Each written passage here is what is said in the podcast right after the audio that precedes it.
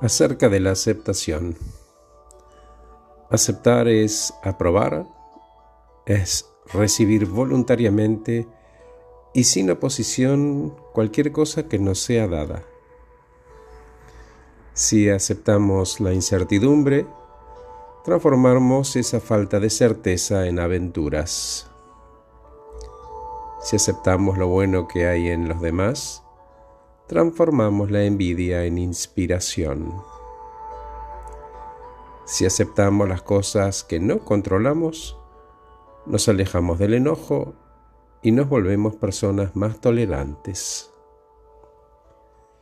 Si aceptamos a los otros sin condiciones, transformamos el odio en amor. Porque resistirse a la posibilidad de incluir la aceptación en la vida frena tu evolución. Gracias por escucharme. Que estés muy bien. Soy Horacio Velotti. Acabo de regalarte este podcast titulado La aceptación.